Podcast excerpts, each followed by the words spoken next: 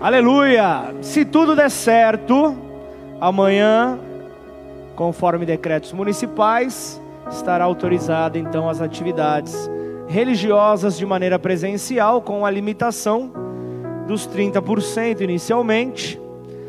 E lembrando que nós temos o, os nossos cultos na quinta-feira, 19h30, sábado às 18 horas e domingo às 10 da manhã e às 18 horas. Lembrando que apenas no domingo às 18 horas é necessário fazer inscrição para um maior controle, para mantermos então os 30% que são por lei orientados então a nós como igreja a mantermos para evitar então todo e qualquer tipo de aglomeração. Amém? E o exemplo ele começa pela igreja que tem poder para mudar os cenários nesta terra. João 10, versículo 10 diz: O ladrão vem somente para roubar, matar e destruir. Eu vim para que tenham vida e a tenham em abundância. Eu sou o bom pastor. O bom pastor dá a vida pelas ovelhas. O mercenário, que não é pastor, a quem não pertencem as ovelhas, vê o lobo chegando e abandona as ovelhas e foge. Então o lobo as arrebata e dispersa. O mercenário foge porque é mercenário e não se importa com as ovelhas. Eu sou o bom pastor. Conheço as minhas ovelhas e, ele, e, elas me conhecem. Assim como o Pai me conhece, eu conheço o Pai e dou a minha vida pelas ovelhas. Aqui é Jesus, o bom pastor, falando para as nossas vidas, aquele que é vida, aquele que é a vida poderosa, aquele que entregou, aquele que foi generoso ao ponto de ofertar a sua própria vida pela humanidade. Ele morre por nós e ressuscita para a glória de Deus Pai. E após a ressurreição, após a ressurreição de Jesus, de, tudo muda. Após essa, após essa ressurreição, tudo muda, então começa a, um, um marco para a fé cristã. O marco então é, é, é estabelecido porque a ressurreição, a palavra ressurreição, significa ressurgir, significa levantar ou ainda erguer. Então era o que estava acontecendo então com o cristianismo. Ele estava ali sendo levantado diante então do cenário atual que nós vivemos, diante do cenário atual que, que, que, que a nossa cidade está enfrentando. Nós podemos então ver o poder da ressurreição, podemos ter um novo significado então para a humanidade. Podemos ver então esse significado para as nossas vidas, porque a ressurreição garante então aqueles que creem na história, que eles não estão sozinhos, creem então na, na, na mensagem da cruz, sabem então que não estão sozinhos diante desse momento caótico sabem que Jesus está de mãos dadas com cada um, com cada família nesse momento. E um dos aspectos mais importantes da ressurreição de Jesus, de Jesus Cristo eu tô com jejum. Voltando. Rebominando a fita para quem é da década de 80, 90. Então nós entendemos aqui que, que, que um dos maiores fatos aqui da ressurreição, um dos importantes fatos de Jesus Cristo, da ressurreição de Jesus Cristo, é acreditar em um Deus vivo. É acreditar em um Deus que está sobre todas as coisas, triunfando em vida. E era isso então, o crer então nessa ação, crer então neste ponto, era, é, é, é, era justamente crer na missão que Deus havia dado ao seu filho Jesus. E o, e o, e o grande ponto aqui é que o, não se trata de um fator isolado, não se trata de um fator à toa, porque Jesus, ele passa então a ser chamado Cristo Jesus ele passa a ser conhecido como Cristo Jesus, pois até então ele era o Deus homem, ele era o Deus homem carregando ali a natureza de Deus dentro dele. Ele estava carregando a natureza de Deus dentro dele, e isso gerava a condição de filho para ele. Isso gerava então o poder de filho, a condição de filho de Deus, o Deus vivo sobre essa terra. E, a, e após a cruz, após o momento da cruz, após o momento marcante da cruz, há uma glorificação, há uma glorificação do corpo. Então, o Cristo ressuscitado, o Cristo ressuscitado, ele passa a ser manifesto então como uma realidade. Ele passa então a ser então enxergado como uma realidade, não mais interna, mas uma realidade externa. As pessoas poderiam então contemplar de uma maneira plausível, as pessoas cons conseguiam é, é, ver esse Deus, esse Filho de, do Deus vivo, conseguiam ver então o Cristo. Então toda vez, toda vez que você vê Cristo habitando em uma pessoa, toda vez que você vê Cristo habitando em alguém, é, é, essa é a condição para ver então a pessoa ser chamada filho do Deus vivo. Por quê? Cristo está nela. Cristo está na pessoa, Cristo está sobre ela. Jesus foi aquele que foi a primícia. Jesus foi a primícia, mas nós, eu e você, nós somos a multiplicação dessa primícia. Nós somos a multiplicação dessa primícia de Deus na terra, por, porque nós portamos o mesmo espírito que Jesus carregava. O mesmo espírito que Jesus carregava. Então, essa é a condição para sermos chamados filhos. E um versículo que eu tenho repetido algumas vezes, Paulo falando aos Gálatas, Gálatas 4, versículo 4, ainda não é o nosso texto, mas quando chegou a plenitude do tempo, Deus enviou o seu filho, nascido de mulher, nascido sobre a lei, para resgatar-nos, para resgatar os que estavam sobre a lei, a fim de que recebêssemos a adoção de filhos. E porque vocês são filhos, Deus enviou o Espírito do seu Filho ao nosso coração. E esse Espírito clama: Abba, Pai. Assim, você já não é mais escravo, porém filho. E sendo filho, também é herdeiro por Deus.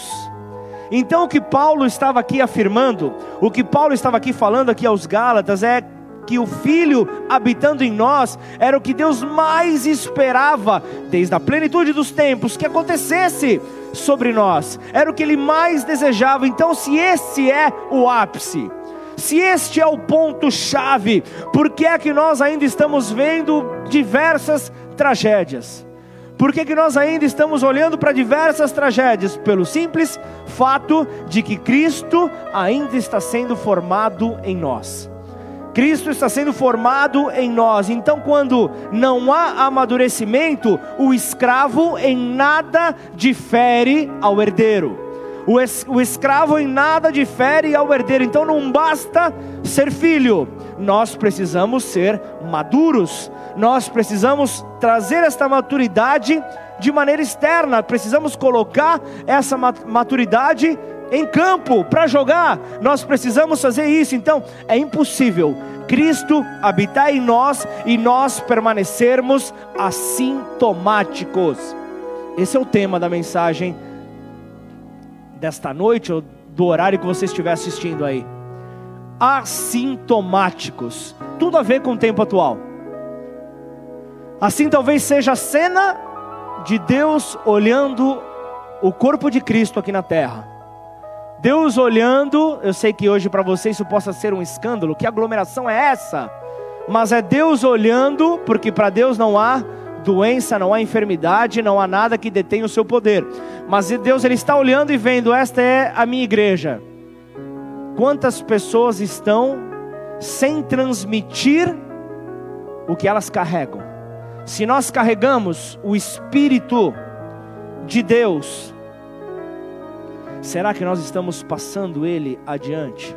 Será que nós estamos encaminhando esse, esse essa chamada que o Senhor deu para nós do, da maneira correta? Ou será que nós estamos como que assintomáticos? Quando o impacto da vida de Cristo acontece em nós, acontece algo fora de nós, acontece algo que vai além do nosso controle. Não dá, não dá para eu e você controlarmos, não dá para ser apagado é algo muito mais forte. Então a realidade, a realidade de quem somos é mudada. O nosso, o nosso nome é, é, é transformado, o nosso nome é mudado. O mundo espiritual reconhece que nós somos portadores da essência de Cristo na terra. o mundo espiritual reconhece.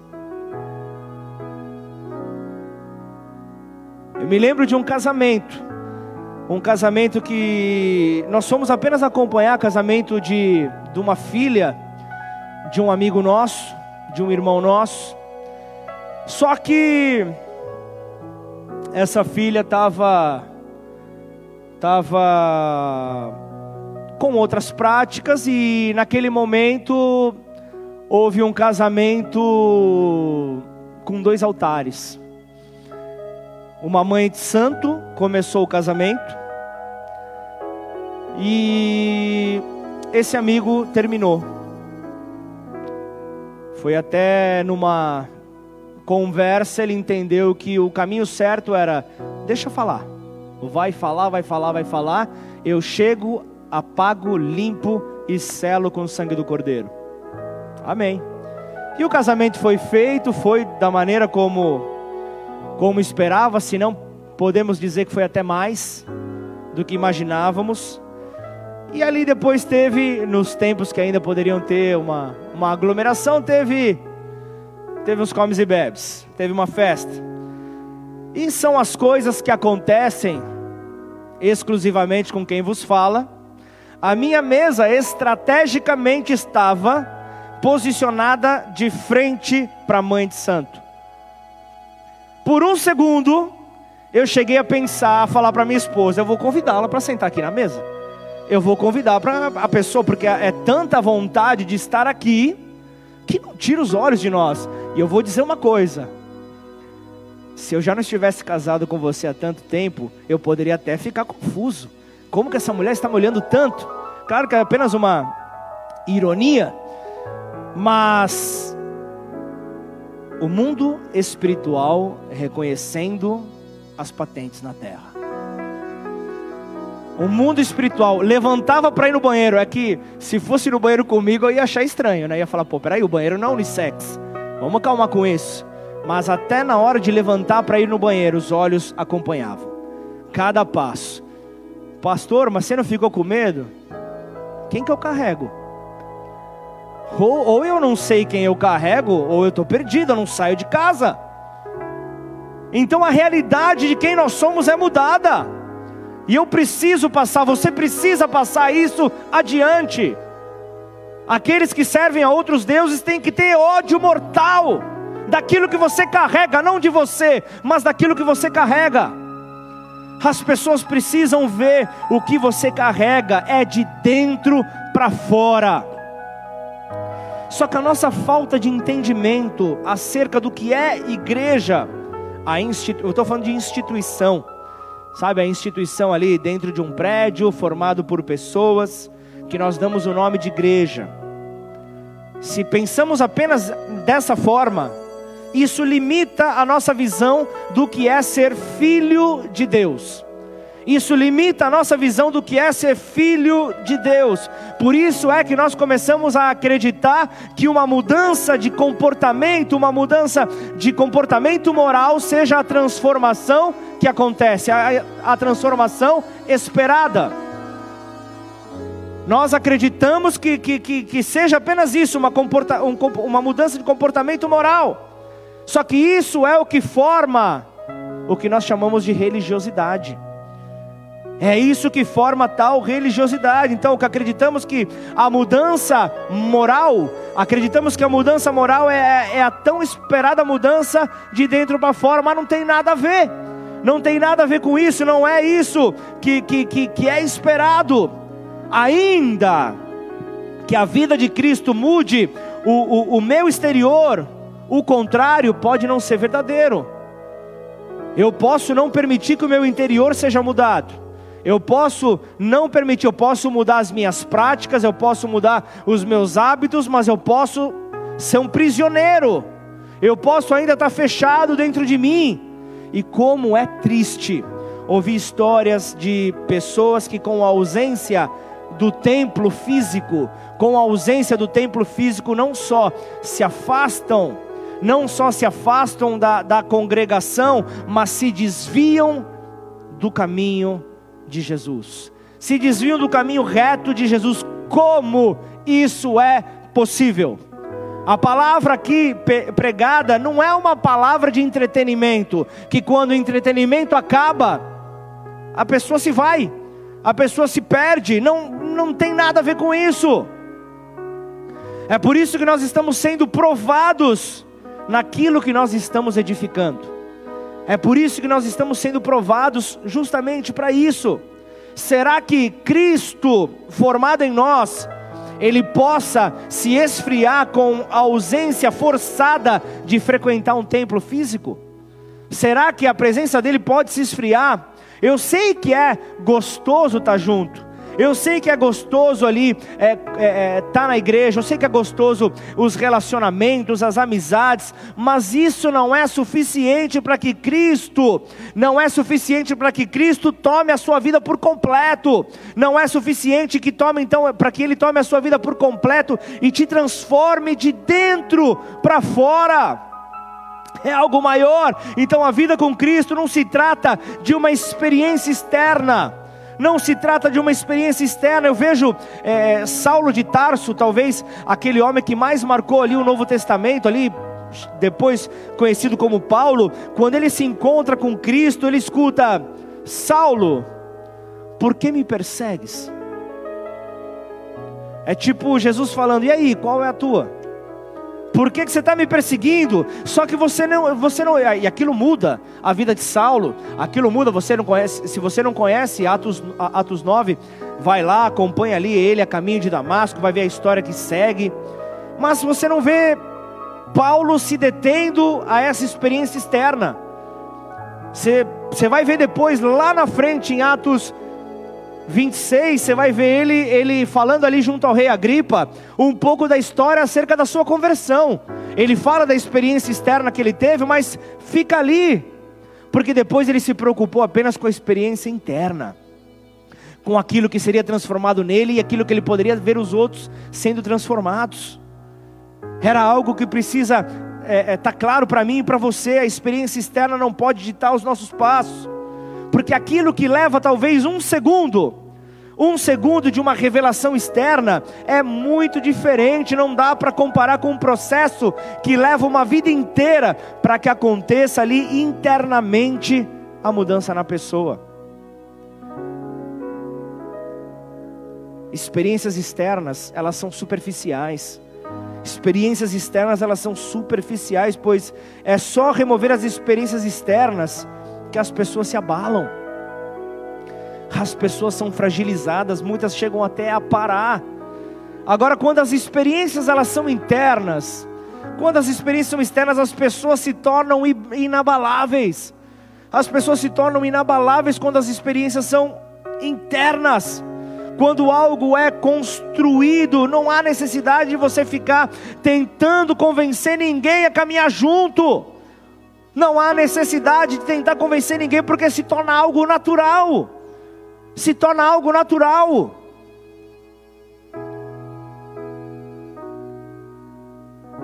Nós fomos treinados por Deus para este momento, eu tenho certeza disso. Nós fomos treinados por Deus para viver este momento. Uma mensagem que não visa, é, é, que não visa um resultado externo, mas que visa um resultado interno e eterno. É, é, é, essa é a mensagem da cruz, essa é a mensagem do Evangelho, o poder da mensagem da cruz que nos transporta do reino das trevas para o reino do seu Filho em amor. É em amor que nós somos conduzidos para algo que realmente venha a nos transformar por completo. Então perceba que nós somos treinados para entender o poder da filiação nós somos treinados para poder entender esse poder. E a mensagem do Evangelho não se trata de não querer pecar, é muito mais. O não querer pecar é apenas uma resposta da essência que você carrega, é muito mais além. Porém, pecado é antes de qualquer coisa, antes de qualquer coisa, um posicionamento errado que gera consequências morais. Aí sim. Porque pecado é distanciamento da vida. E comecei essa mensagem dizendo: Jesus é a vida. E Ele é a vida em abundância. e o distanciamento da vida, que é a morte, torna-se então a raiz do pecado, torna-se então aquilo que alimenta o pecado. Então, ele é só um fruto de uma raiz errada. Ele é só fruto de uma raiz errada. Então não adianta você querer tratar o fruto, se você não tratar antes a raiz. Não adianta, você vai perder o seu tempo. O motivo disso é permitir que ambientes externos influenciem dentro de nós. Não dá para permitir isso. Não se trata apenas de uma consciência moral. Vocês entendem que é muito superior a isso. E aí não depende do evangelho, pois nós vemos muitos, vamos dar exemplos aí de judeus, muçulmanos, outras práticas aí que, que, que nós vemos que são rígidos, até muito mais do que nós, a seguir conceitos morais. São muito mais determinados ali, não bebem, é, cuidam da sua alimentação, são regrados são extremamente regrados, só que o cumprimento desses conceitos morais os tornam aptos a cumprirem os desejos de Deus.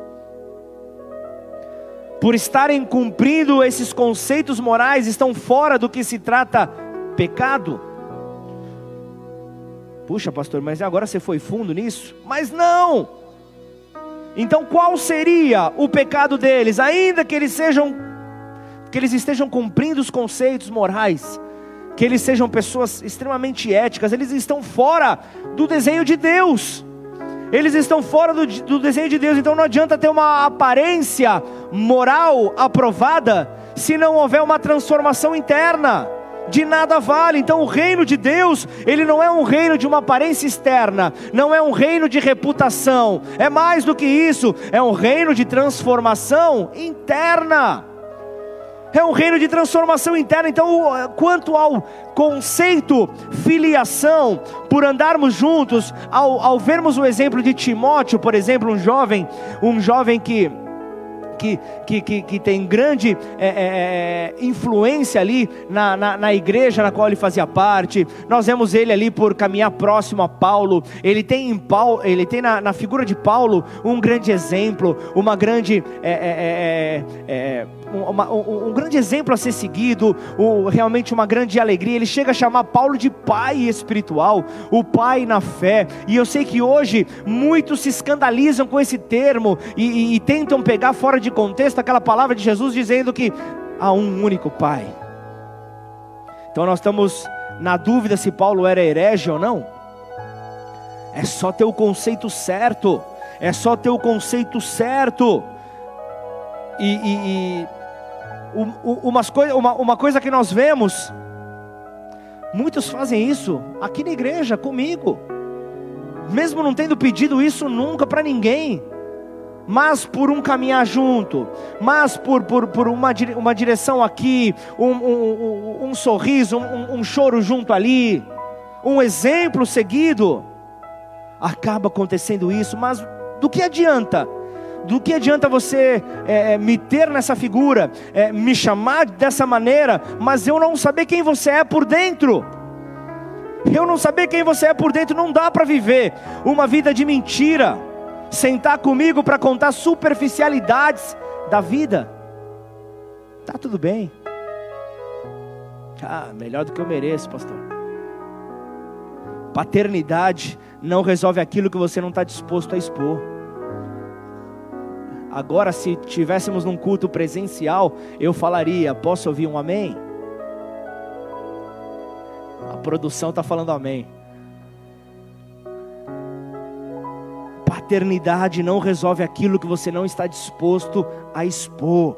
Nós precisamos de fundamentos. Por isso, igreja, receba essa palavra no teu espírito neste momento como um fundamento para você poder levantar essa edificação sólida. É necessário passar pela cruz de Cristo, é necessário a cruz para acontecer transformação, é necessário é, é, para que haja uma transformação na nossa natureza, é necessário a cruz. Caso contrário, é tentar mudar o fruto sem mudar a raiz. Seria o mesmo que você pedir para um gato para ele começar a latir Seria a mesma coisa, a sua natureza não foi criada para isso. Mas muitas vezes nós esperamos o gato latir. Muitas vezes nós esperamos o gato fazer algo que na sua natureza não há. Não tem como então esperar isso. É aí que os escândalos acontecem. E ao longo de dez anos, eu pude presenciar alguns, e é triste ver isso. Eu posso falar de algo que eu tenho presenciado ao longo desses anos. Pessoas encobrindo o seu comportamento por questões morais por algum tempo, só que não dá para fazer isso para sempre. Vamos trazer para exemplos atuais? É o mesmo que você saber que você contraiu a Covid e resolver vir em uma reunião presencial. Estou de máscara, pastor, tranquilo. Estou pronto para não transmitir Covid a ninguém. Estou de máscara, não há problema algum. Você tem o vírus, você sabe que você o carrega. E o que adianta você vir aqui com máscara? É uma irresponsabilidade. É uma irresponsabilidade, porque não houve mudança interior, apenas uma roupagem externa. Infelizmente, muitos caminham assim, sem uma transformação no seu interior, apenas com uma nova roupagem. E como isso é lamentável. Estamos enganando a quem? Estamos enganando a quem? E a conexão com a vida, ela se dá por meio do filho. Jesus, ele veio ao mundo como filho para reconciliar o homem ao pai, como filho. É por meio do filho que isso acontece. Então só podemos compreender a natureza do pai à medida que nós compreendemos a natureza do filho. À medida que isso acontece, nós conseguimos então cumprir com o que Deus quer para nós. Uma das passagens ainda não é o, o nosso texto, estou na introdução ainda. A passagem do filho pródigo talvez seja uma das que mais marcaram a minha vida, porque eu me vi nela, e talvez porque foi a primeira pregação que eu fiz na minha vida. A minha esposa já não aguenta mais, eu acho que eu já preguei nesses 10 anos umas 20 vezes. 20 é exagero, mas 10 talvez eu tenha pregado. Uma vez por ano eu falo do filho pródigo. E a passagem do filho pródigo não está relacionado à herança. Não está relacionado à questão financeira. Ele já tinha tudo. Já estava tudo na casa do pai. Sabe o que acontece? É o pródigo dizendo: Pai, a minha vida está conectada à tua. Sabe o que eu quero? Eu quero me desconectar. Eu não quero mais andar conectado. Me libera. Me libera dessa conexão. Eu quero viver do meu jeito. Eu quero ter as minhas experiências. Eu quero andar desconectado do Senhor, Pai. Sabe o que, que o pródigo estava falando? Eu quero viver sem prestar contas a ninguém. Eu sou livre. Eu quero viver sem prestar contas a ninguém. E um filho longe do pai, a consequência qual é? É comer bolotas de porco. A consequência é desejar comer comida que é dada aos porcos. Essa é a, a consequência. Mas a raiz é eu me desconectei do Pai. A raiz é eu me desconectei do Pai. E esse caminho de desconexão com a vida é um caminho de morte. É um caminho terrível. Por isso, ao retornar o filho pródigo, ao, ao fato dele cair em si, a conversa que o pai tem com o filho mais velho não foi: opa, o meu filho tinha problemas morais. Ele se corrigiu, ele se consertou. Ah, agora sim ele não possui mais esses problemas morais. Não. A conversa do pai com o filho mais velho é: meu filho estava morto e agora reviveu. Essa é a palavra, porque a desconexão com a vida produz morte e não apenas uma conduta moral. Não apenas uma conduta moral. Então, quando Deus diz a Adão, é a mesma coisa, perceba como a Bíblia está ligada. Quando ele diz a não, a, a não. Quando ele diz a Adão, daqui a pouco eu estou falando, pô, o pastor pregou do Nelson Ned. Quando Deus disse a Adão: Se você comer desta árvore, certamente morrerás. Ele não estava falando, você está proibido. Você está pro, terminantemente proibido de comer deste fruto. O que Deus estava falando? A escolha é sua. A escolha, quem decide é você. E o que acontece com Adão? Ele vai e come. Ele vai e come. E quando ele comeu, ele morreu? Não. Logo os pensamentos dele foram: Ué, comi e não morri. O que faço aqui? Não, aqui eu fui só para dar rima. Mas comi e morri. O que, ah, certamente o que Deus queria era me amedrontar. É aqui que começa o grande engano e começa a pregação sobre assintomáticos. Apocalipse 3, nós vemos Deus falando para uma igreja que busca uma mudança de comportamento, uma igreja que busca uma, uma, uma mudança de comportamento moral, uma tem uma até tem uma aparência de moralidade, mas não tem vida. Vamos lá. Apocalipse 3, versículo 1.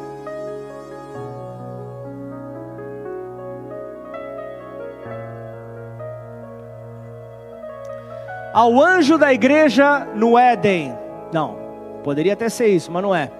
Ao anjo da igreja em Sardes, escreve: Estas coisas diz aquele que tem os sete Espíritos de Deus e as sete estrelas. Conheço as tuas obras, que tens nome de que vives. Aqui ele está dizendo: você tem uma reputação de que vive só que você está morto. Para aqui rapidinho, Marcelo. Você tem uma reputação boa. as pessoas estão vendo que você está vivo. Mas deixa eu te avisar, o anjo da igreja está falando. Deixa eu te avisar. Você está morto. Você tá, cai na real, você está morto. O pecado é a raiz. Se você saiu da vida, se você abandonou a vida, o que você vai produzir é morte. Para, pastor. Eu estou bem. Estou vivendo a melhor fase da minha vida. Tudo, estou ganhando muito dinheiro. Agora eu poderia, como como nas matérias de jornais, eu poderia colocar iniciais do lado. Fulano, fulana testemunhando, porque muitas pessoas falam isso. Eu tô, eu tô vivendo tantas coisas boas. Sim. Olha quanta coisa a árvore do conhecimento do bem e do mal produz. Ele produz tanto bem quanto mal. É a partir da raiz errada dela. É a partir dessa mesma raiz que vem tanto o bem quanto o mal. Então a manipulação das pessoas começa ao desejarem distantes da vida, fazerem o bem. Sabe, reunir para orar por aquela pessoa. Vamos reunir para para orar pela pela pastora. Ela precisa estar tá firme, forte, né, para para ajudar o pastor. Deixa eu te falar uma coisa. Essa atitude pode até parecer do bem, mas, mas nada mais é do que uma reunião de fofoca. É a reunião das línguas cumprida. Deixa eu falar isso. Toma muito cuidado, porque muitas vezes atitudes que parecem ser do bem não são. E aí ele continua no versículo 2. Põe ali o versículo 2. Eu estou falando de Bíblia, hein, gente? Ser vigilante e consolida. Ainda há uma esperança. Consolida o resto que estava para morrer. Porque não tem achado íntegras, ou em algumas versões perfeitas, as tuas obras na presença do meu Deus. A palavra aqui está dizendo: você está fraco, mas confirma o que ainda resta da essência em você. E quando ele diz aqui, não tenho achado íntegras ou perfeitas, é de acordo com o desenho de Deus. Você não está manifestando aquilo que Deus queria que você manifestasse para a terra, o poder da vida, e então está fazendo do seu jeito. E o fazer do seu jeito é algo muito arriscado, porque Deus não precisa da sua imaginação, Ele precisa da sua obediência. Ele precisa apenas da sua obediência, não é o que você pensa que é certo, o que você pensa que é errado, mas é obedecer o que Ele diz que é certo, o que Ele diz que é errado. Tudo é por Ele, tudo é por meio dEle, e tudo volta para Ele. Ele é o dono da igreja, Ele é o que reina absoluto sobre a igreja. Então, se você não entende o que é igreja, é melhor você parar para buscar entender, para então multiplicar aquilo que é verdadeiramente o desenho de Deus. Eu sei que isso é difícil porque leva um tempo. E o que falta nesses dias é a paciência para amadurecer. As pessoas querem amadurecer não querem passar pelos processos para amadurecer. Todo mundo quer se tornar um PhD em alguma coisa, mas não passa pelo colégio, não passa pelo cursinho preparatório que se falava no tempo da minha esposa, não, não quer falar, não quer passar pela faculdade, não quer passar por uma pós-graduação, mestrado, eu já quero ir direto. Como? Como isso é possível? Não dá. A falta de paciência ao amadurecer. Eu até, eu até hoje me lembro da primeira reunião de célula que eu fui na casa do apóstolo Rina. Eu me lembro que eu fui numa quarta-feira, cheguei na porta do endereço, era um prédio, três andares, Olhei lá, vi a luz acesa, vi algumas pessoas na janela. Eu fiquei com vergonha de tocar a campainha. Eu falei: o que, que eu vou fazer no meio desses crentes? Parei e falei: alguém vai chegar, eu vou subir. Só que eu cheguei ali, oito e meia é a célula em São Paulo. Eu cheguei oito e meia cravado. Todo mundo já tinha sido pontual. A casa do apóstolo Rina, na época do pastor Rina. Quem ia, quem ia chegar atrasado na célula na casa do cara? Só na célula dos frutos, que era, o, que era um pessoal que chegava meio atrasado na minha casa, mas na casa do, do, do pastor Rina, não, né? Como que isso vai acontecer? Só que na semana seguinte, eu cheguei e eu falei, eu não vou passar essa vergonha de novo. Eu vou tocar campainha. No que eu cheguei, uma pessoa mais antiga de igreja, de, de igreja, de célula, chegou na minha frente. Você vai na célula? Foi lá e apertou para mim, por favor, me siga. Eu falei, oh Deus, o Senhor mandou um anjo. E aí eu cheguei, eu lembro que ali foi o processo. O processo começando. Eu me lembro que ele chegou para mim e falou, e aí alemão, o que você quer da vida? Eu falei, ai que cara folgado, mano. Que cara folgado. Já falei isso para ele. Falei, nossa, o que você quer da vida? Como assim? O que eu quero da vida? Eu não sei. O que eu quero da vida? Não sei nem o que eu respondi na época. Falou, então entra aqui, escuta a palavra e tenha a sua vida transformada. Foi essa palavra que ele mandou para mim. Anos se passam, eu vejo que eu daria a mesma resposta que ele deu. No momento eu achei que, puxa, mas na época, na minha cabeça, eu não vou mentir, meus pensamentos foram que alemão folgado. E aí 18 anos se passaram. Já tomei uns, uns aperta aperta parafuso, aperta aqui, aperta ali. Já fui empurrado para um, um desafio, já fui muito incentivado. 18 anos se passaram. E eu posso dizer que um, um, um pai não é somente aquele que, que investe, um, falando de um pai espiritual, tá? Não estou falando como o Caetano lá no fundo com o seu filho, não é nada disso. Mas estou falando Estou falando de alguém que você pode investir um tempo. Vocês estão me entendendo não? Alguém que você pode compartilhar aprendizado. Alguém que você pode receber aprendizado. Alguém que você vai simplesmente não receber sempre aplausos, mas que você vai ouvir a palavra certa na hora certa. E hoje eu posso dizer como é bom edificar o reino de Deus junto a Ele, estando Ele em São Paulo. Eu estou aqui na região de Ribeirão Preto, Ele está comigo, e ó, eu não, cai por terra todo pensamento que isso se trata de idolatria. Não tem nada a ver com idolatria. Eu sei que eu fui comissionado para essa terra, eu, eu, eu, eu, sei muito bem da responsabilidade que eu tenho. Eu sei que eu estou aqui carregando o Espírito de Deus, sei muito bem disso. Mas quando se há uma aliança, rompe fronteiras.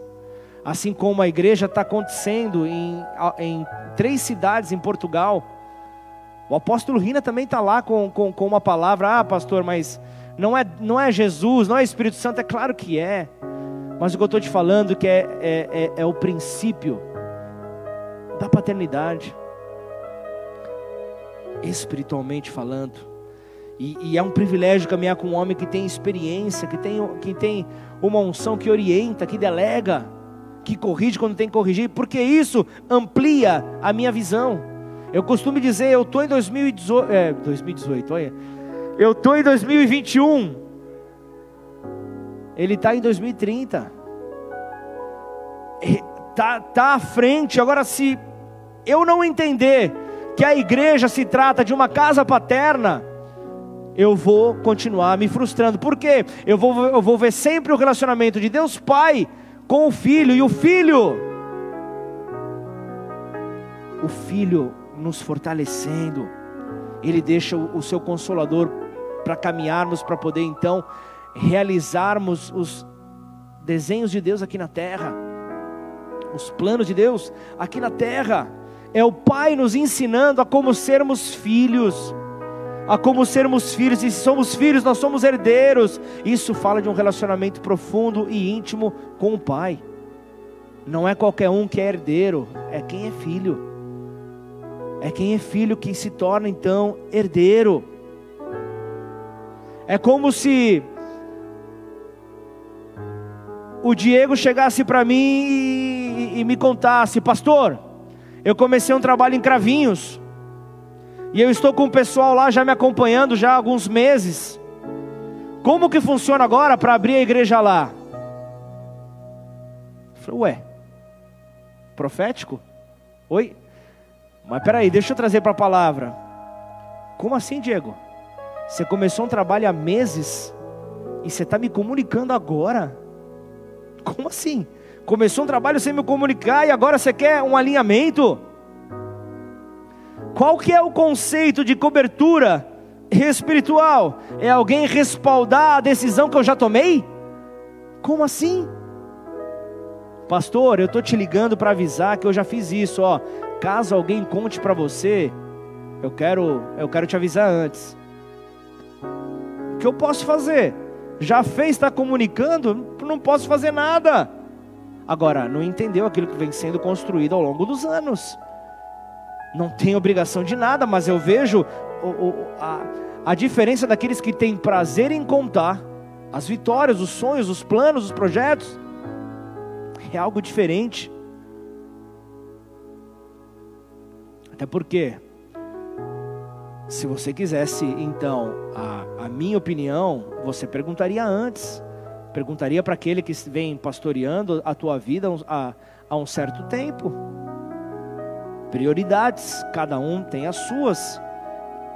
Então, entenderam que não se trata de um comportamento moral, mas de entender o plano de Deus para nós. É a, a igreja se mover de acordo com o desenho de Deus para ela. É o pai que enviou o filho o filho que enviou aos doze, e depois dos doze, os doze enviaram a outros tantos.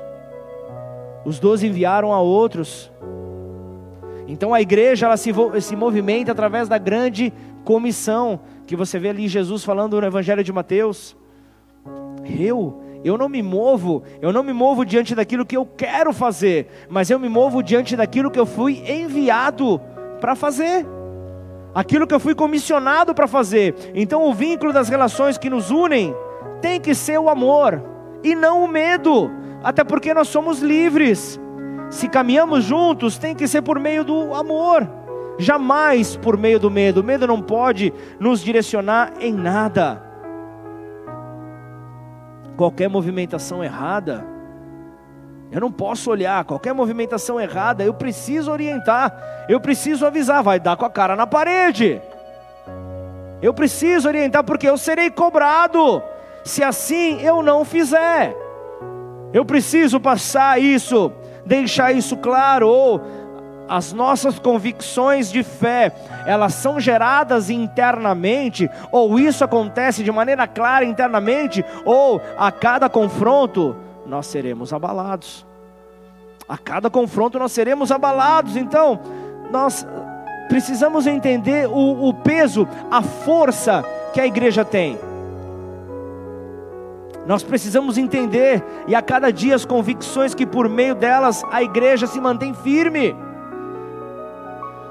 Só que elas estão diretamente sendo atacadas. As convicções da igreja estão sendo diretamente atacadas. Se mantivermos firmes a nossa fé, o comportamento então de certas pessoas não irá nos surpreender, porque nós estamos com a nossa fé alicerçada em Cristo e nós entendemos o cenário que nós estamos inseridos, então nada vai nos surpreender. Então entenda que a cada dia está mais complicado ser igreja. A cada dia está mais complicado ser igreja, porque antigamente a conversão era algo mais difícil de se ver em grandes escalas de certa forma para alguns era até vergonhoso, porque havia uma mudança de hábitos, de amizades, de vestimentas. Muitas pessoas acabavam então tendo dificuldades de se expressar. Só que anos se passam e hoje nós temos o Evangelho pregado de uma maneira muito mais livre. Nós somos privilegiados de morar nesse país. Antes abandonávamos as velhas práticas, hoje nós vemos as pessoas trazendo elas para dentro da igreja. Costumes mundanos para dentro da igreja. Deixa eu te falar uma coisa triste. Eu nunca ouvi tanto homem de Deus falando palavrão na minha vida. Como é que pode? A semana inteira lançando palavrão. E no domingo, santo, santo, santo. É o mais belo dos belos. Não dá. Os contadores diriam: débito e crédito não bate. Não bate. Agora imagina o que é ser igreja para os próximos anos. Nós estamos vendo que de tudo quanto é forma há uma movimentação para tentar calar a igreja. Há uma movimentação para tentar a, aprovar é é, é, é, é, questões contrárias às convicções da igreja. Vocês sabem que eu, eu, eu, eu sempre fui é, totalmente imparcial, nunca me detive a, a, a, perder tempo falando de assuntos que não sejam edificantes para a igreja.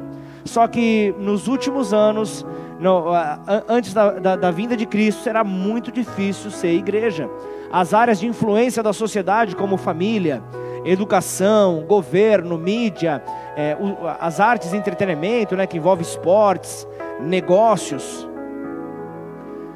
farão de tudo para que a igreja não participe.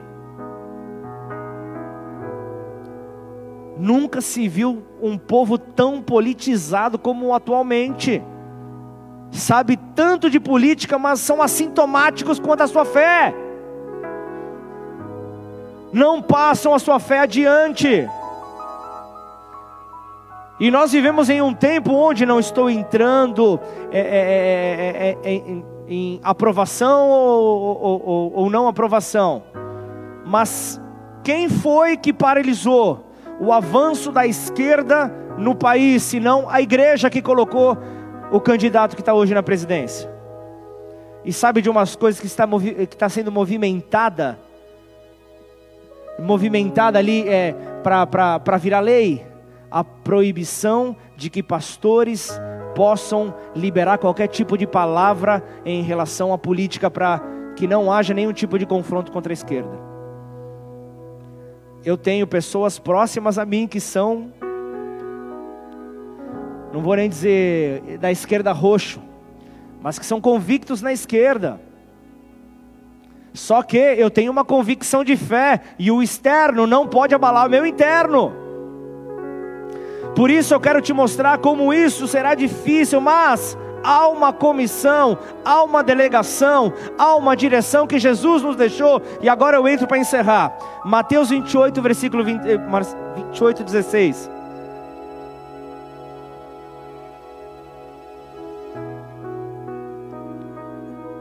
Igreja envolvida com política? Não, pode paralisar.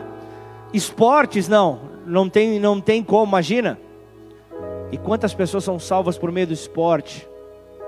Quantas pessoas são salvas por meio das artes marciais?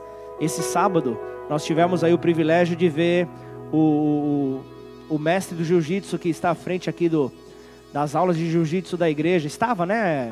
Enquanto não tínhamos pandemia, descendo as águas no batismo, entregando a sua vida ao Senhor Jesus. Quem é dessa igreja ao longo desses 10 anos sabe o quanto nós oramos, o quanto eu tive que segurar para que os apaixonados por jiu-jitsu não tomassem a frente e quisessem entre eles mesmos ter. Imagina a confusão que não seria. Mas eu disse: Deus tem um, tem um faixa preta para congregar conosco. E Deus estava preparando a vida dele. E o Paulo desceu as águas para a glória de Deus. Mateus 28, versículo 16.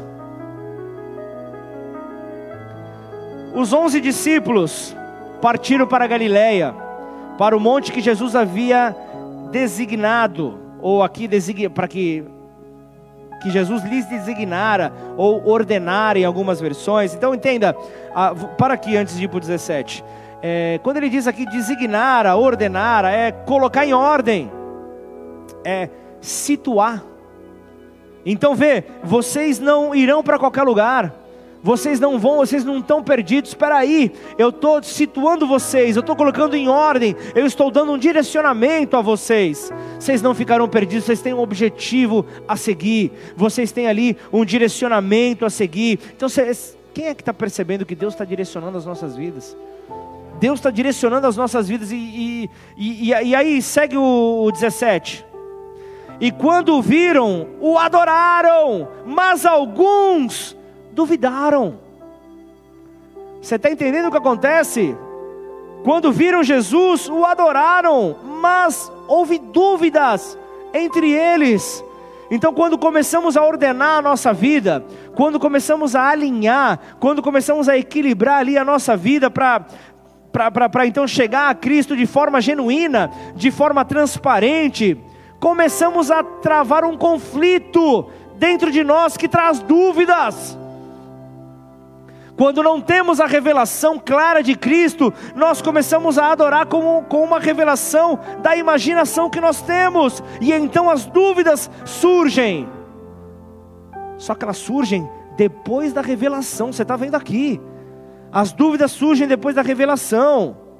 Coisas que antes você tinha como claras, elas são desconstruídas. Era o que nós falávamos sobre bebida alcoólica, o nosso posicionamento aqui na igreja. Algo que estava claro, gera dúvidas. Gera dúvidas, como que pode? Talvez essa seja a sua condição nesse momento. E Jesus percebendo que as dúvidas surgiam. Veja como ele continuou, versículo 18, o seguinte. Vamos até o 20, Marcelo. Jesus, aproximando-se, falou-lhes, dizendo: Toda autoridade me foi dada no céu e na terra. Caso você tenha dúvida, ide, portanto, fazei discípulos de todas as nações, batizando-os em nome do Pai, do Filho e do Espírito Santo. Caso você tenha dúvidas, ensinando-os a guardar todas as coisas que vos tenho ordenado. E eis que estou convosco, eis que estou convosco todos os dias, até a consumação dos séculos. Então aprendam e ensinem as pessoas a viverem os planos de Deus nesta terra. Não sejam assintomáticos, mas passem adiante o espírito que vocês carregam. Só que eh, quando ele diz aqui dúvidas, não é dúvidas acerca da existência de Deus, não é nada disso não é dúvida acerca da existência de Deus, mas é sobre o que está acontecendo dentro de você. É esse conflito que começa a gerar dúvida. Parece que por fora tudo está desmoronando, Parece que por fora tudo está desmoronando e o Evangelho nada mais é do que o posicionamento da reconciliação com o Pai, para então acessarmos a vida e deixarmos então a morte para lá nós vamos multiplicar a vida. Então entenda que o combate, o combate com o pecado não está relacionado a combater então desvios morais, não está relacionado a isso, mas está em reconectar os filhos com a vida. É, é, é isso que o Senhor está nos direcionando. Então, se crermos de maneira correta, enxergaremos de maneira correta. Agora, se crermos de maneira errada, nós enxergaremos de maneira errada. Então o segredo está na maneira como nós cremos. Hebreus 11:1 fala: "Ora, a fé é o firme fundamento. Quer um fundamento? A fé. A fé é o firme fundamento das coisas que se esperam e a prova das coisas que não se veem. E a prova das coisas que não se veem. Romanos 14, versículo 19: Por isso, esforcemos-nos Espera, antes de entrar em Romanos 14, o fundamento, o firme fundamento. Então estabeleça todas as coisas de uma maneira organizada na tua vida. Alguém tem que estar sendo ministrado nessa hora. Tendo firme fundamento fortalecido, a edificação, a edificação será apta então para fazer crescer, para desenvolver ou ainda amadurecer conforme o plano de Deus para nós. Romanos 14, 19. Por isso, esforcemos-nos em promover tudo quanto conduz à paz e à edificação mútua. É dessa maneira que Deus quer nos ver. Sabe como que é? Os irmãos buscando o hasteamento da paz. É tempo de paz. Romanos 15, versículo 1, vamos adiantar um pouco. Nós que somos fortes devemos suportar a fraqueza dos fracos e não agradar a nós mesmos. Cada um de nós deve agradar ao seu próximo agora já deve estar tendo um conflito interno em você, para o bem dele, a fim de edificá-lo, pois também Cristo não agradou a si próprio, como está escrito: os insultos daqueles que te, que te insultam caíram sobre mim. Então entenda que os fracos, eles podem se tornar fortes. Você já parou para pensar que na mentalidade da sociedade, a maneira como a sociedade pensa, se um Davi derrota a um Golias, se o Davi vence a um Golias, isso é um caso de heroísmo. Poxa, mas que maravilha! Agora, se um Golias vence a um Davi sem fé, já passa a ser covardia. Mas forte é aquele que suporta do que aquele que reage. Por isso, em nome de Jesus, que o Senhor te leve a suportar a carga dos outros, que o Senhor te leve a, a, se colocar no lugar dos outros, para que você possa passar adiante aquilo que você carrega. A tua natureza não é para você armazenar e trancar sete chaves. A tua, a, a tua natureza é para você compartilhar, é a natureza do Filho em você, é o perfeito habitando no imperfeito, para que então o céu seja manifesto nesta terra. É isso que precisa acontecer. Não paralise o mover de Deus na tua vida e através dela, em nome de Jesus. Feche seus olhos, curva sua cabeça. Oh Deus. Oh Deus. Estabelecer um fundamento não é fácil. Mas nós estamos nos últimos anos fazendo isso, Senhor. E depois de uma década, estamos aqui novamente fortalecendo esse fundamento. Oh Deus. Nos ajuda, Senhor. Nos ajuda. Precisamos de Ti, Senhor, para poder então apresentar Cristo ao mundo. Quantas pessoas estão, Senhor, trancadas em suas casas há tanto tempo. Muitos estão há mais de um ano, Senhor e como ir ao encontro dessas pessoas? Nós temos de maneira virtual tantas ferramentas. Todo mês, eu sei que Deus tem nos guardado. Com todas as recomendações, eu tenho guardado. Mas todo mês, então somente passamos o nosso culto de ceia do Senhor. No dia seguinte, segunda-feira, eu vou na casa de famílias que não puderam participar por terem alguém do grupo de risco nas suas casas e não querem ter contato com outras pessoas. Mas querem, ainda que num distanciamento, querem ter então a memória do sacrifício de Jesus ministrada sobre as suas vidas, para que ocorra conserto, para que ocorra transformação. E assim tem acontecido ao longo de um ano.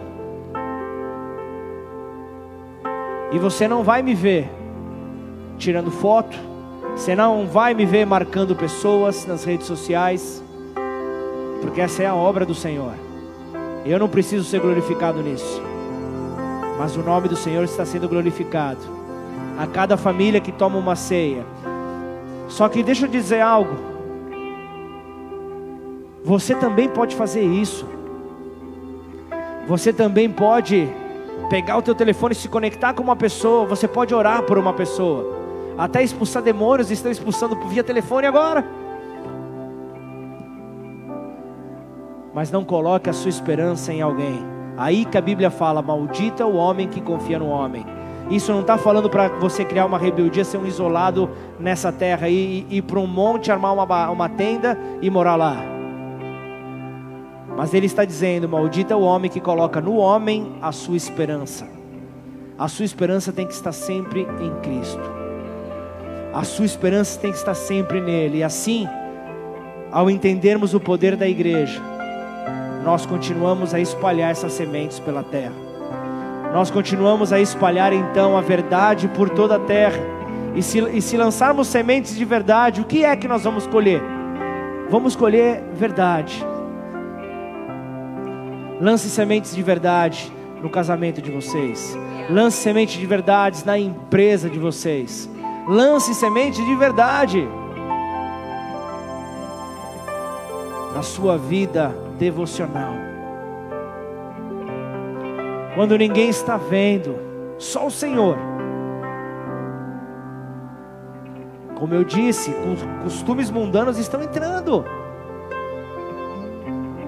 Eu sei que quando empresas da iniciativa privada estão envolvidas com com, com ações sociais, muitas para comprovar a sua doação precisam de registros, mas aí você não precisa registrar as pessoas recebendo em si ali, a, a atitude de expor as pessoas, apenas aquilo que foi ofertado para prestação de contas. Porque sabemos que nós devemos sim também prestar contas. Deus ele se move e ele usa também o ímpio para abençoar a sua igreja. E assim nesta compreensão que tudo é para que o filho seja revelado. Em nome de Jesus que toda mordaça saia da tua vida. Que tudo aquilo que impedia você de falar, que toda vergonha caia por terra, que toda paralisação caia por terra em nome de Jesus. E assim, que esse santo nome possa ser engrandecido, que Jesus possa ser multiplicado. Senhor, dê ousadias, ó Pai, pro, ousadia para os médicos, para os enfermeiros, para os fisioterapeutas, para terem momentos de oração no seu ambiente de trabalho se você tem essa oportunidade e, e Deus permite que essa porta se abra, você que trabalha na saúde, tenha sempre aquele tiro rápido, pronto, porque você não sabe quando você vai ter que usar. E ali naquela hora, que você possa ser um porta-voz do reino celestial. Em cada momento que Deus permite que você tenha acesso a pessoas, é para que a natureza dele seja revelada, e você não precisa ficar citando versículos bíblicos. A tua vida, a, a, a tua maneira de, de, de, de, de se relacionar com o teu próximo, já é uma grande pregação do Evangelho. E assim a pergunta inicial, uma pergunta, afirmação do tema da mensagem: assintomáticos? Para o Evangelho, nós não queremos ser. Para o Evangelho, nós queremos multiplicar, levar isso adiante. Por isso, antes de encerrar esse culto e orar pela igreja, eu quero orar por você que está conectado. Que talvez hoje o grande conflito que você tinha na tua vida foi esclarecido. Você entendeu que você não é um escravo, mas você foi chamado para ser filho. Mas para que isso aconteça, você precisa sem nenhum tipo de redundância, começar do começo. E o princípio de todas as coisas passa por Jesus. Jesus, ele é a largada na maratona da vida para todos nós. Jesus é aquele que toca então o sino para que possamos trilhar por essa vida. Mas antes, você precisa reconhecê-lo. E assim como foi ali, Mateus 28, com os discípulos, depois que a revelação acontece, as dúvidas vêm, e é normal que as dúvidas venham, ainda mais se você é alguém que está no começo de uma caminhada, ainda mais se você está começando agora. Não tenha medo de apresentar suas dúvidas mas uma coisa ela é certa. Uma coisa o Senhor trouxe para você nessa noite e Ele quer deixar isso no, gravado no teu coração. Uma coisa o Senhor nessa noite falou de uma maneira bem clara quanto a quem Ele é. Quando a dúvida veio aos discípulos, Jesus ele tratou de esclarecer essas dúvidas. Jesus então diz: Foi-me dada toda a autoridade no céu e na terra. Então, se nesse conflito que você está travando agora, você está se perguntando em nome de quem eu irei, o Senhor Jesus está te mostrando aqui, é no nome dEle, aquele que tem toda a autoridade sobre céu e sobre terra. Essa é a fórmula completa a ser empregada. Ele está enfatizando aqui o caráter do cristão. Ele está ele tá trazendo aqui de uma maneira muito clara. E aí ele continua. Então, vocês entenderam, receberam essa autoridade. Agora, não sejam assintomáticos, mas multipliquem. Portanto, ide, fazei discípulos de todas as nações, batizando-os em nome do Pai, do Filho e do Espírito Santo Sábado, dez pessoas estavam morrendo para a velha natureza e renascendo em Cristo Jesus. Mas não para no sábado e a continuidade. Versículo 20: Ensine eles a observar todas as coisas que eu vos tenho mandado. E estejam certos de algo, que eu estou convosco todos os dias, até o final de todas as coisas. Então, a única coisa que você tem que fazer agora você que está com dúvida, com conflito, você que está querendo começar uma nova vida, convida Jesus para morar em você. Seja portador do mesmo Espírito que Jesus carrega. E faça essa oração comigo. Declara assim: Pai. Pai. Eu te peço perdão. Eu te peço perdão. Por até aqui. Por até aqui. Ter feito as coisas. Ter feito as coisas. Do meu jeito. Do meu jeito. Hoje eu entendi. E hoje eu entendi.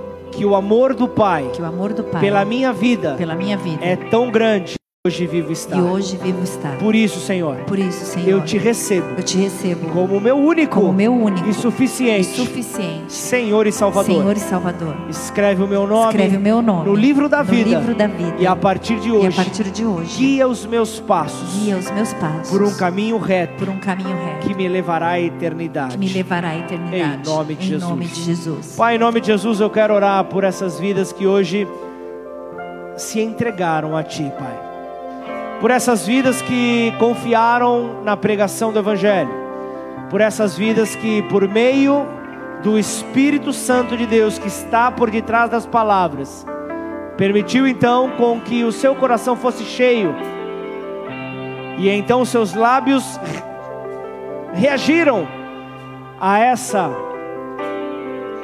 plenitude do Espírito Santo dentro delas, a esse enchimento do Espírito Santo dentro delas ao entregar suas vidas ao Senhor. E assim, Pai, dias virão de dúvidas, mas eu também quero é, adiantar, passar essa, essa oração também, Pai. Aqueles que estão ouvindo, que talvez já caminhem há, há um longo tempo no Evangelho. Essas dúvidas também vão bater na sua porta.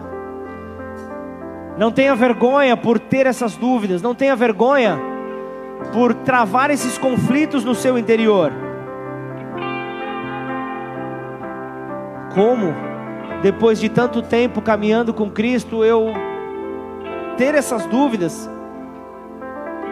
Então você verá que existe uma casa paterna, uma casa apostólica que o Senhor tem colocado aqui em Ribeirão Preto, e então,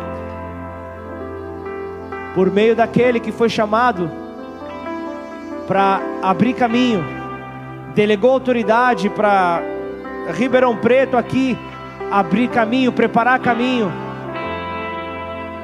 para que o Evangelho então seja multiplicado.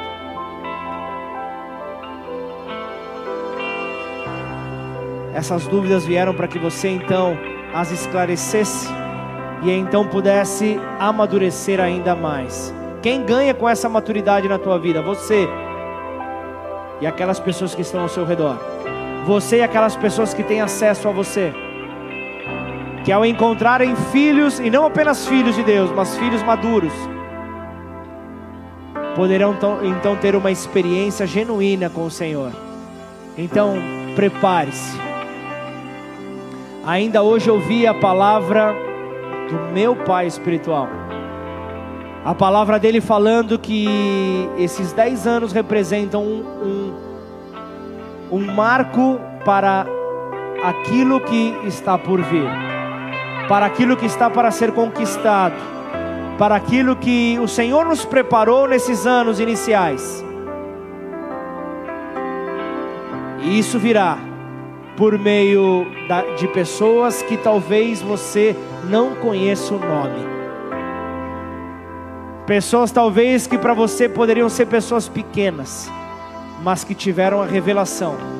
E porque tiveram a revelação e entenderam a natureza que carregam, não são como escravos, mas são herdeiros, são filhos, e por serem filhos estão a cada dia mais povoando o céu, preparando o caminho para que então o Senhor possa reinar para todo sempre em nome de Jesus, Pai. Bendizemos a Ti, Senhor, por tudo que o Senhor é, não por aquilo que nós podemos, ó Deus, obter contigo, mas por tudo o que o Senhor é. E diante desta certeza da natureza que nós carregamos, em nome de Jesus, você não se calará mais. Em nome de Jesus,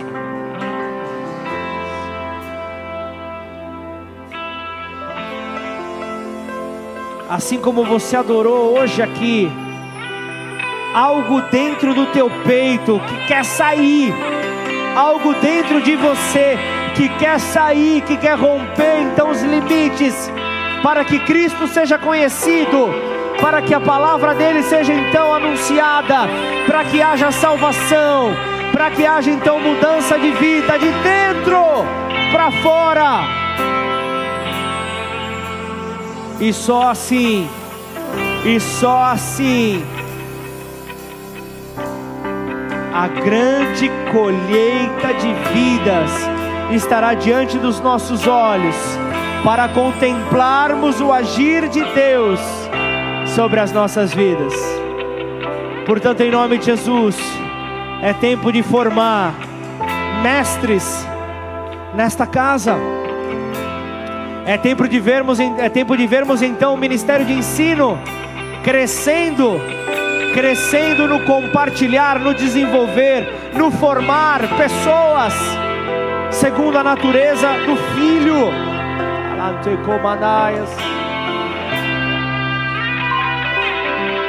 Evangelistas, tirem a mordaça. Evangelistas, sejam cobertos pelo manto da criatividade dos céus. Evangelistas, o Senhor mostrará diante dos olhos de vocês o caminho que Ele tem preparado, as ações para anunciar o nome dEle.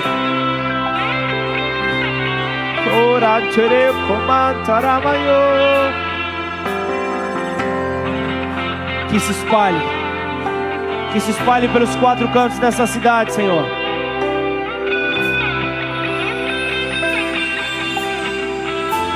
E assim o sonho que o Senhor tem para os próximos anos, ó Pai. Não apenas, Senhor, de uma igreja grande, mas de uma grande igreja, Senhor. Mas uma igreja que, que não está preocupada em ter seus milhares, milhares concentrados em um único espaço. Ainda que saibamos que teremos liberdade lá para frente mas o Senhor mostra um sonho. O Senhor mostra um sonho para ser compartilhado e sonhado em conjunto, sonhado em unidade, sonhado em família. O Senhor então mostrando igrejas nas quatro regiões desta cidade. O Senhor mostrando igreja a igreja bola de neve não apenas com um, um, um, um enorme templo, mas o Senhor alcançando os quatro cantos dessa cidade, porque esta locomotiva está então ajustando muitos dos seus vagões, para que então o interior continue a ser tomado.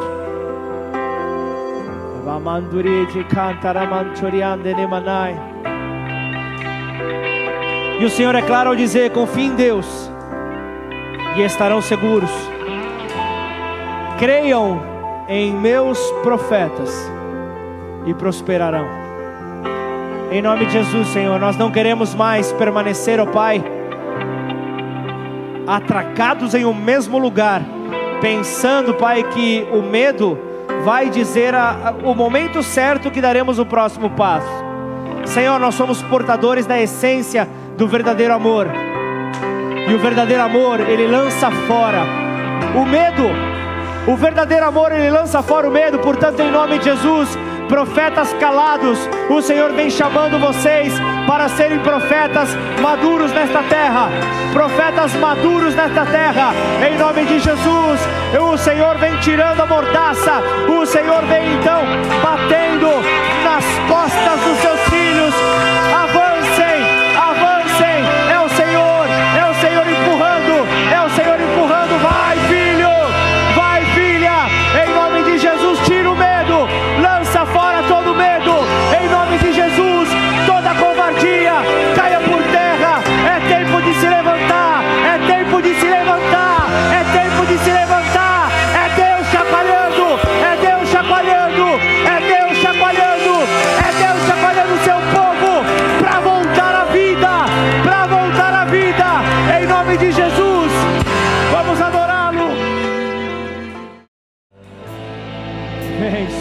nós.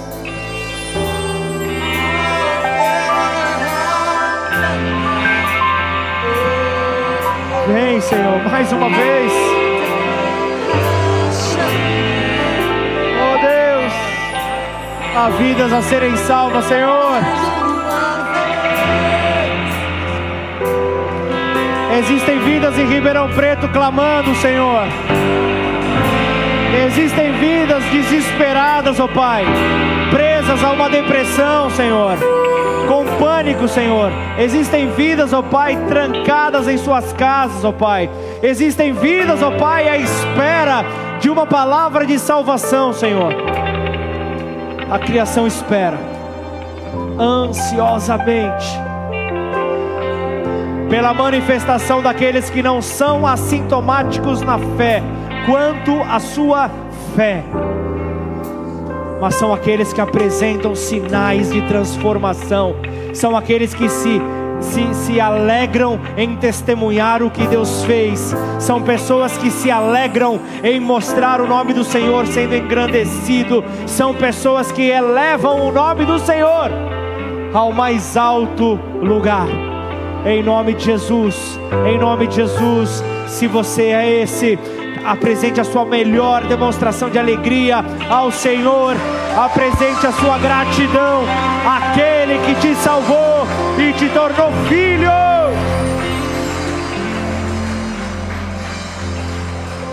Aleluia! Glória a Deus, glória a Deus. Obrigado por você que esteve conectado até agora. Obrigado aí pela produção aí que ajudou o culto a, a acontecer. Sem vocês, a concentração da glória do Senhor talvez não fosse tão intensa nessa noite, mas o que diremos, pois, diante dessas coisas? Se Deus é por nós, quem será contra nós? O Senhor é o meu pastor, e nada nos faltará. Oremos todos juntos, Pai nosso que estás nos céus, santificado seja o teu nome, venha a nós o teu reino, seja feita a tua vontade assim na terra como nos céus. O pão nosso de cada dia nos dai hoje. Perdoe as nossas dívidas, assim como nós perdoamos aos nossos devedores. E não nos deixe cair em tentação, mas livra-nos do mal, pois teu é o reino, o poder e a glória para sempre. Amém. Aleluia. Glória a Deus, que o amor de Deus Pai, a graça que encontramos no Filho Jesus e as consolações do Espírito Santo estejam sobre as nossas vidas, de hoje até que Ele venha, como servo do Deus Altíssimo, como filho, herdeiro desse Deus Altíssimo.